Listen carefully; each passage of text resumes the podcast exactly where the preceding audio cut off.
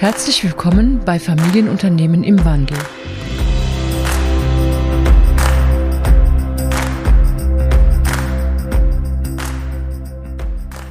Heute habe ich ein ganz besonders spannendes Thema, zumindest aus meiner Sicht, das zunehmende Bedeutung für Familienunternehmen äh, haben werden für die Zukunft. Und zwar geht es heute um das Thema des Beirats. Und dazu habe ich einen Experten eingeladen, den ich kürzlich kennengelernt habe und der mich so äh, imponiert hat, dass ich gedacht habe, äh, du bist der Richtige, hier heute mit mir diesen Podcast zu machen. Ich begrüße dich, Alexander Gedat, und freue mich, dass du heute bei mir bist. Ganz meinerseits, Hans, herzlichen Dank für die Einladung. Ich freue mich auch sehr, hier zu sein. Wunderbar.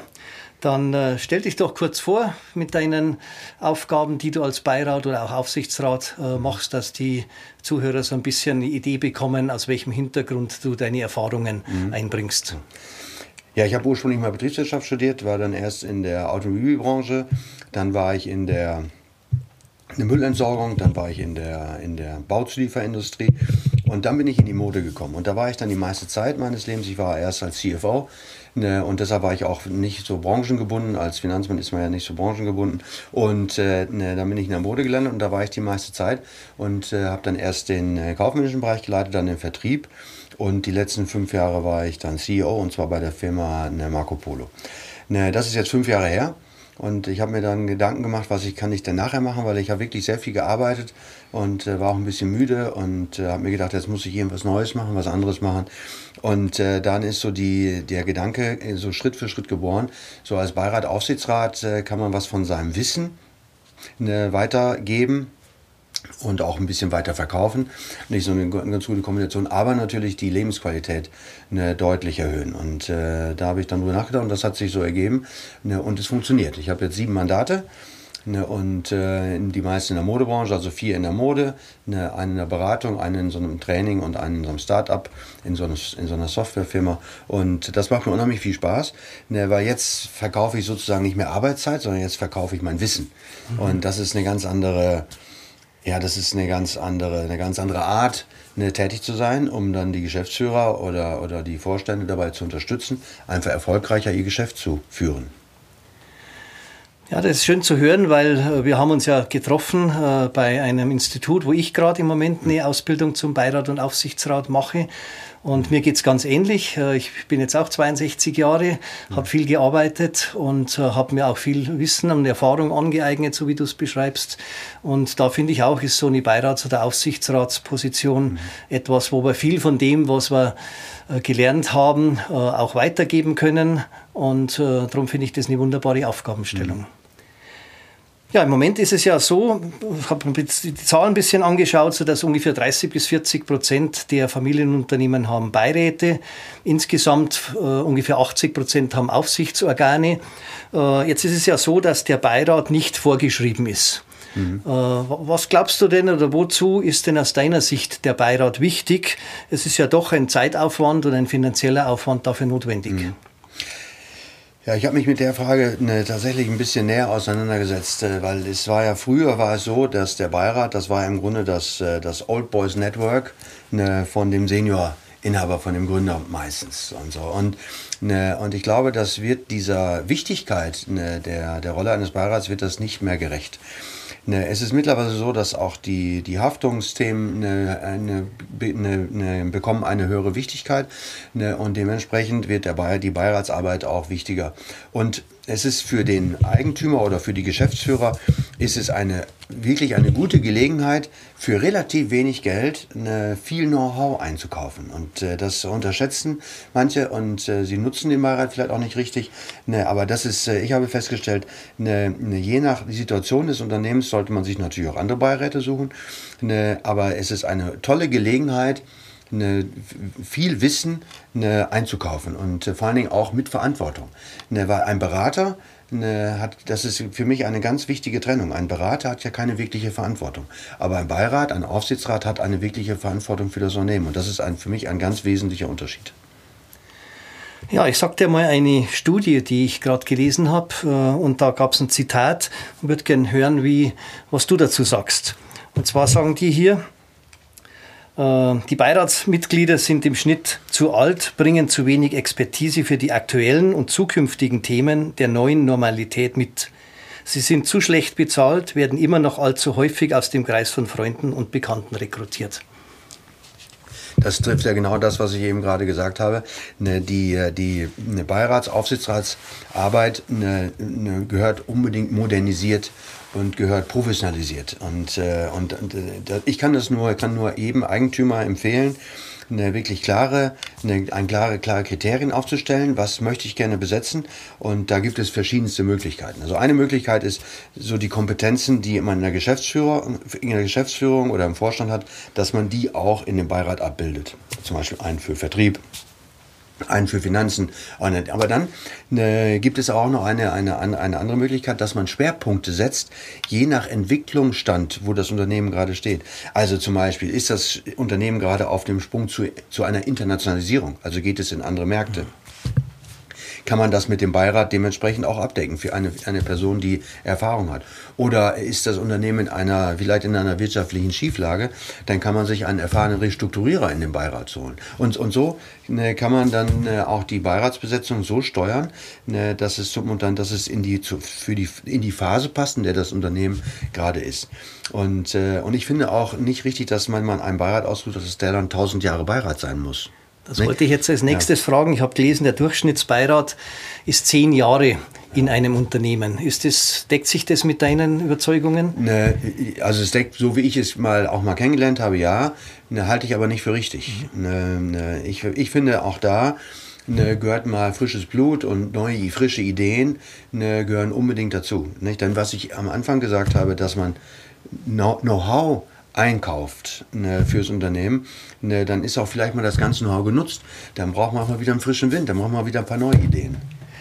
Das passt ja gerade auch sehr gut in die Zeit, weil es ändert sich ja sehr viel. Sehr viele neue Themen äh, stehen an, Kompetenzen, die es oft in den Unternehmen noch gar nicht in ausreichendem Maße gibt. Ich habe gerade eine, eine, weitere Studie gelesen von, von Nachfolgern, mhm die beschreiben, äh, wie sie ihre wichtigsten Aufgabenstellungen sehen. Und die ersten fünf, sechs Dinge, die sie benennen, sind alles Wandelthemen. Mhm. Äh, und äh, aus meiner Sicht muss sich dieser Wandel ja eben auch im Beirat auch ausdrücken. Mhm. Was würdest du denn sagen, welche Kompetenzen, die jetzt so anstehen durch diese verschiedensten Wandel- und Transformationsthemen, vor denen die, die Unternehmen stehen, mhm. was würdest du denn da in den Beirat mit reinbringen wollen?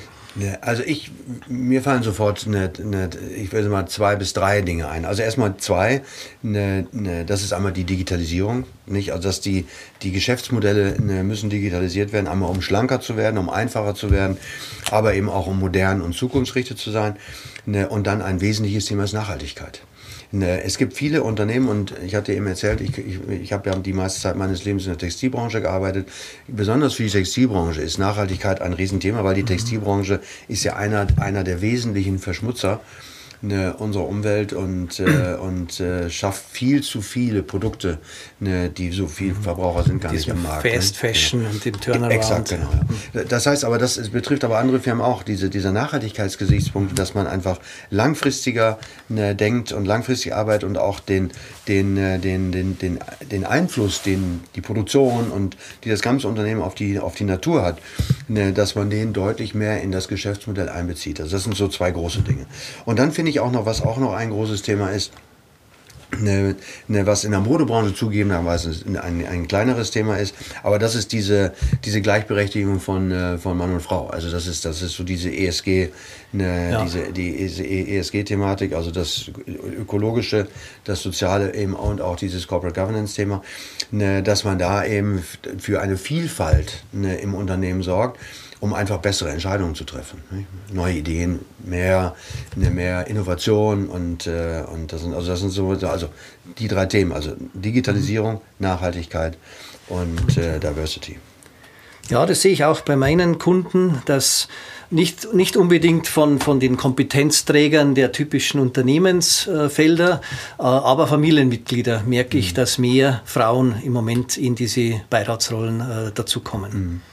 Ja. Aber ich denke nicht nur Frauen in die Beiratsrollen, das ist ein Thema, aber ich denke auch Frauen in die Geschäftsführung. Weißt du? Ja, da sehe ich leider auch noch sehr, sehr wenige. Also ich habe keine ja. Kundin äh, im Moment. Ja.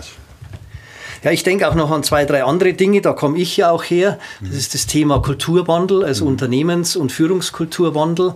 Also es war zum Beispiel die Wandel der Führungskultur war der wichtigste Punkt bei den Nachfolgern. Mhm. Und das sehe ich natürlich auch. Es gibt natürlich sehr viele patriarchische Strukturen, äh, die jetzt übergeben werden mhm. und äh, die natürlich durch durch eine andere Attraktivität mhm. für die jungen Menschen, die dann ja Digitalisierung oder Nachhaltigkeit machen sollen. Mhm. Denn die schönste Strategie, so bin ich zumindest überzeugt, nützt mir nichts, wenn ich die Leute dafür nicht mehr äh, bekommen kann. Absolut.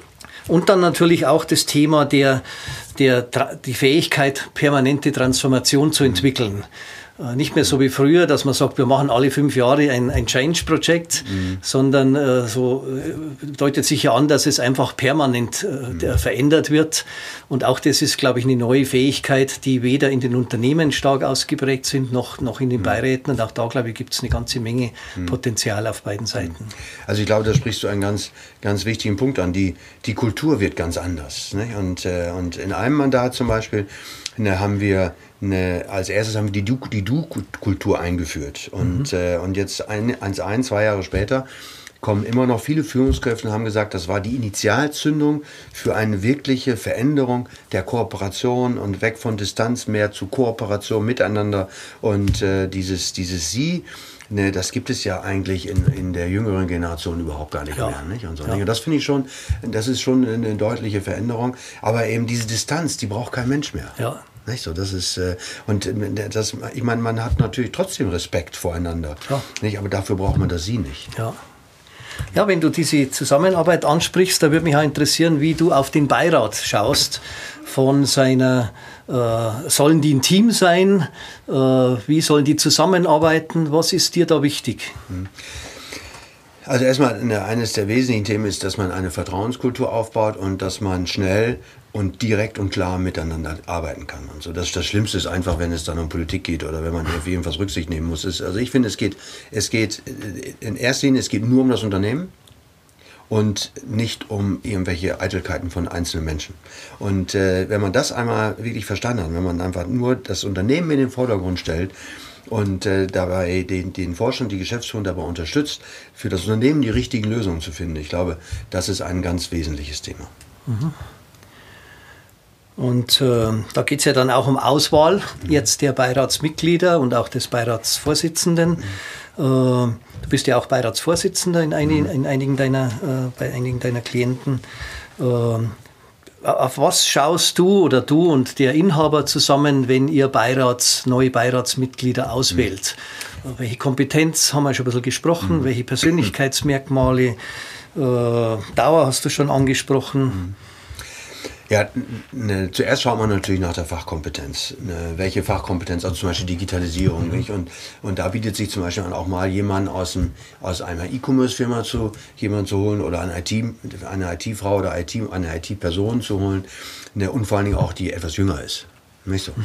Ne, das ist jetzt bei mir oder bei uns ist das ein bisschen anders. Wir sind ja schon etwas älter und ich habe ja keine operative Tätigkeit mehr, deshalb kann ich auch mehrere Beiräte, eine Beiratsfunktion ausüben. Was ist aber bei den operativen Managern, da, die dürfen maximal ein oder zwei, auch rein zeitlich, mehr können die ja gar nicht machen. Also das erste würde ich mir sagen, dann würde ich nachher Kompetenz schauen. Das zweite ist aber, was mindestens genauso wichtig ist, nach der Persönlichkeit. Denn äh, es muss ja irgendeiner Weise zusammenpassen. Ne? Und äh, dass man auch miteinander, dass man gerne miteinander, dass man gerne zusammen ist. Ne? Und dann kommt eine, für mich eine ganz wichtige Kompetenz, dass man auch zusammen Spaß hat. Nicht so. Weil ich möchte, gut, da bin ich jetzt vielleicht, vielleicht bin ich da besonders, ne, aber ich möchte, ne, also auch im Beirat, ne, möchte ich Spaß haben. Wenn das nur so eine, so eine trockene, humorlose Veranstaltung ist und so, das ist nicht, das ist, das macht, das ist nicht gut für mich. Ja. Ne?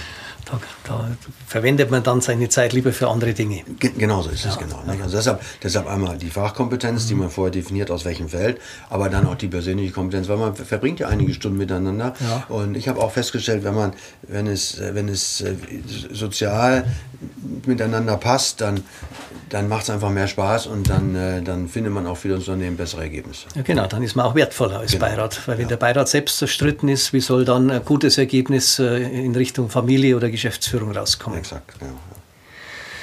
wo würdest du suchen und wo, wo findest du Beiräte oder was ist so dein Gefühl, wo, wo wird heute gesucht? Du hast mhm. zu Beginn schon gesagt, dass es oft so ein Old Boys Network war mhm. und ich habe auch gelesen in dieser Studie, die ich vorhin zitiert habe, dass es immer noch so ist, dass, glaube ich, 70 Prozent der Beiräte aus dem Netzwerk mhm. äh, des Inhabers äh, zusammenkommt, mhm. wo natürlich selten Digitalisierungsfachleute mhm. äh, zu finden sind. Wo würdest du suchen oder wie würdest du mhm. diese Beiräte äh, versuchen zu finden? Ja, also ich bin auch so ein Fall. Ich habe, ich habe, hatte es dir eben, hätte es dir eben schon erzählt, ich habe da sieben Mandate und ich habe alle aus meinem Netzwerk gefunden, oder, mhm. oder, ich wurde gefunden, je nachdem, wie ja. man es, wie man es, wie man es ausdrückt. Eine, eine das wird sich aber ändern in der, in, der, in der nächsten Zeit. Also erstmal würde ich die bestehenden Beiratsmitglieder fragen, ne, wen sie denn kennen ne, mit der Qualifikation, die man vorher definiert hat. Das würde ich als erstes machen.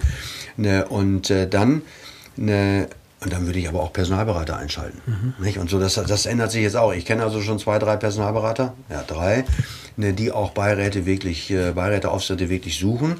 Ne, weil es ist ja im ersten Schritt ist das für die ja nicht so lukrativ, ja. weil ein Beirat ist ja viel weniger bezahlt als ein, als ein operativer mhm. Vorstand oder Geschäftsführer. So. Aber das wird sich ändern, also in der, in der nächsten Zeit, äh, also in den nächsten Jahren. Das geht nicht so schnell, aber das wird sich ändern, ne, weil die Leute merken einfach, wie wertvoll ein Beirat sein kann. Mhm. Äh, wenn du nochmal schaust auf die, die, was den Beirat wertvoll macht, äh, wo siehst du die Hauptfunktionen oder Rollen des Beirats? Der, der kann ja eine, eine, ganz große Bandbreite mhm. äh, annehmen. Vielleicht magst du die Bandbreite mal von, von beiden Seiten mhm. her beschreiben. Ja. Also ne, das erste ist ja eine Art äh, Beratungsfunktion. Nicht? Also dass man, dass man den, den, die Geschäftsführung, den Eigentümer, der Eigentümer, die Vorstände dabei unterstützt, dass man ihnen Know-how gibt und so, dass man ihnen Vorschläge macht, äh, das eine oder andere zu machen oder auch zu lassen. So, das ist das Erste. Das Zweite ist aber auch, dass man auch so eine Art Coach ist ne, dass man Feedback geben kann und so, dass man sich, sich Situationen schildern lässt, wie dir die Vorstände, die Geschäftsführer gehandelt haben und was man noch besser macht, was man dann vielleicht besser machen kann, was man vielleicht bedenken könnte. Dann eine weitere Funktion wäre, dass man die Nachfolge, dass man auch eine mögliche Nachfolge begleitet.